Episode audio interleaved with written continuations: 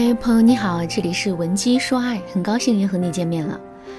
今天这节课呢，我来普及一个概念，这个概念叫做自我身份剥夺。提到剥夺这个词，你会想到什么呢？我想到的是一个场景，假设你一个人走在街上，手里拽着一百块钱，我冲上前去抢你的钱，之后你是不是会反抗呢？肯定是会的，对吧？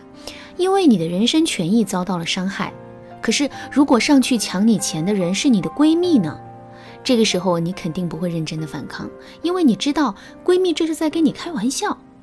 你看，同样的一个动作，不同身份的人去做，最终的结果竟然是如此的不同。所以，如果我们想让一个人去做一件很为难的事情的话，也只需要转换一下自己的身份就可以了。就比如说，在挽回爱情的时候，我们有一个很高明的操作，叫做第三方复联法。这个方法适用于两个人分手之后，所有联系方式都拉黑的情况。具体的操作呢，就是我们会让学员注册一个新的微信号，然后用一个新的身份跟前男友加入一个共同的群组。之后，在导师的帮助下，学员可以先在群组里跟前任进行弱联系，然后再由弱联系过渡到私下联系。建立好了这样的连接之后，导师还会帮助学员逐步跟前任建立联系感、舒适感和亲密感，从而不断的突破两个人之间的关系。等到时机足够成熟了，学员再逐步揭开自己的身份。这样一来，学员和前任啊，就相当于重新谈了一场恋爱。这不仅会消除两个人之间的反感和误会，还能让两个人的关系啊更上一层楼。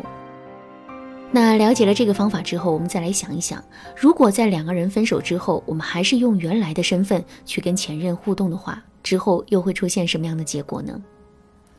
最起码我们的挽回肯定不会如此的顺利。这就是变换自己的身份对提升自身说服力的影响。好了，那说完了剥夺和身份，我们再来说一说自我身份剥夺。什么叫自我身份剥夺呢？在感情中，其实有这样一类姑娘。他们在跟爱人相处的时候，不会把自己调整到伴侣的身份，而是会让自己进入到一种情感寄生者的角色。情感寄情感寄生者的典型特征有三个，第一个特征是自卑和焦虑。一个情感寄生者是不敢相信自己的价值，并且承认自己值得被爱的。他们只会觉得伴侣的爱是一种恩赐，自己只有更加努力的给到对方回馈，才不会被对方抛弃。与此同时呢，他们在感情里的体验会变得非常差。只要感情中有一点风吹草动，他们就会变得焦虑不安，随时怀疑自己是不是还有魅力，对方是不是不爱自己了。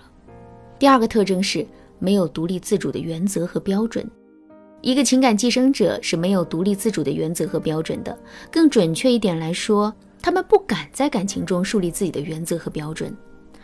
为什么会这样呢？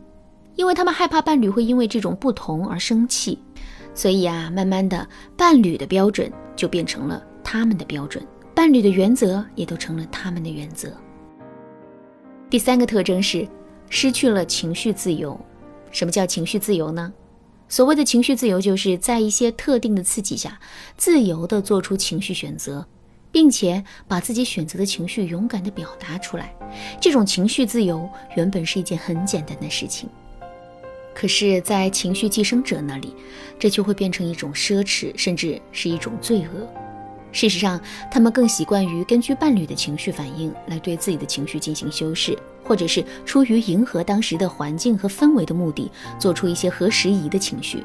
总而言之，一句话，一个情绪寄生者的本身啊是没有情绪自由的，他们的情绪只会随着伴侣情绪的高低起伏而不断变化。如果你发现自己也有上述的三个特征的话，你就很可能也是一个情感寄生者。如果你想进一步确定自己到底是不是一个情感寄生者的话，可以添加微信文姬零六六，文姬的全拼零六六，来预约一次免费的咨询名额。好，当我们进入到一个情感寄生者的角色之后，我们的言谈举止啊，都是会发生改变的。在这种情况下，我们其实更容易会被男人不合理的要求和行为说服。举个例子来说啊，如果我们的内心很自信，始终把自己当成一个妻子的角色，那么当我们发现男人跟别的女人搞暧昧的时候，我们肯定会非常生气。之后我们更是会采取一系列的行动来给到男人颜色。可是，如果我们进行自我身份剥夺，让自己变成了一个情感寄生者呢？当我们发现自己的老公跟别的女人暧昧的时候，我们肯定不敢对男人进行惩罚，甚至我们都不敢在男人面前揭露这个事实。我们只会一边忍气吞声，一边不断的给自己催眠，最后把所有的问题都归咎在自己的身上。那通过上面的分析，我们肯定都知道了，经常性的进行自我身份剥夺，这是一种非常危害的行为。那么，我们该如何防止这种情况出现呢？首先，在进入一段恋爱关系之后啊，我们一定要在一定程度上保持自己原有的社交圈，从而不让自己彻底封闭起来。为什么要这么做呢？这是因为我们在原有社交圈的状态，代表了我们最真实的自己。只要我们不把自己封闭起来，不脱离这样的社交圈，我们就可以不断的找回自己。另外，我们还要用一些额外的事情去填充自己的生活，从而避免自己的时间被男人占满。比如说，我们可以给自己报一个插画培训班、瑜伽训练班，可以时不时的给自己规划一个短途的旅游，可以参加各种俱乐部。总之，我们要不断打开自己的生活。只有当我们的生活变得足够宽广的时候，我们才不会把男人当成我们的整个世界。最后，我们一定要练习去拒绝男人。为什么我们会习惯于在男人面前忍气吞声呢？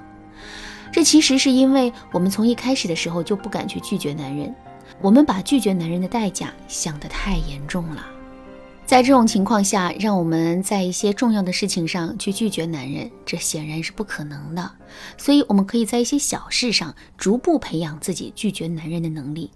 之后，随着我们拒绝男人的次数和成功的实践不断增多，我们肯定就不会甘心在男人面前忍气吞声了。在拒绝男人的过程中，迈出第一步是最难的。如果你无法靠自己的力量迈出第一步的话，可以添加微信文姬零六六，文姬的全拼零六六，来获取导师的针对性指导。好啦，今天的内容就到这里啦。文姬说爱，迷茫情场，你得力的军师。